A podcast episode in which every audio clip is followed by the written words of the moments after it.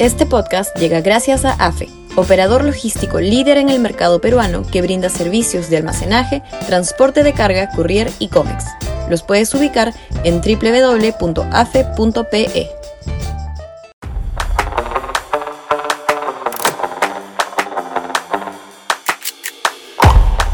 ¿A quién beneficia el desmadre? Sudaca, Perú. Buen periodismo. No hay una sola política pública o entidad estatal que haya mejorado con la gestión de Castillo. Todas han ido para peor, llegando en algunos casos a niveles cataclísmicos de ineficiencia.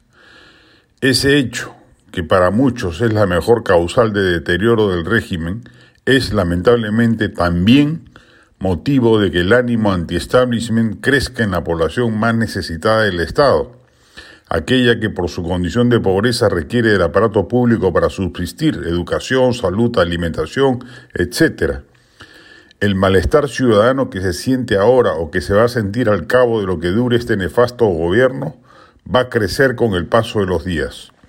La ciudadanía más pobre deposita enormes expectativas en el Estado. Es la presencia del ente llamado a dar como derechos servicios que infelizmente da menos o simplemente ya no da, por obra y gracia de la inconmensurable mediocridad del régimen.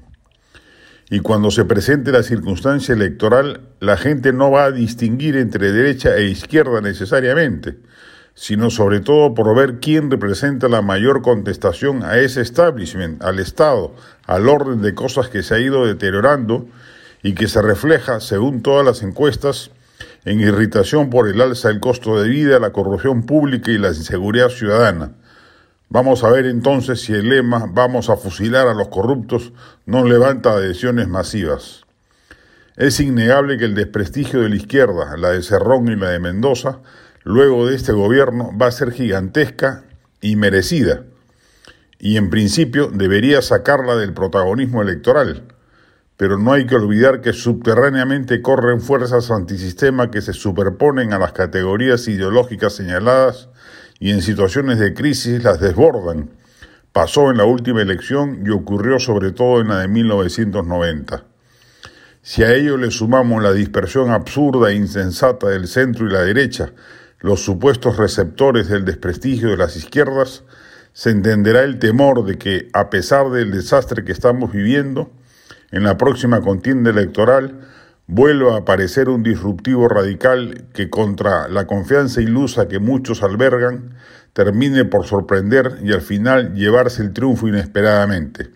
Sería una tragedia a la que la centro derecha, la clase política y empresarial, está contribuyendo con creces.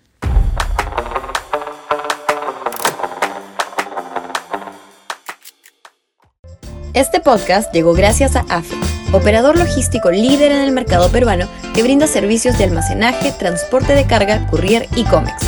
Los puedes ubicar en www.afe.pe.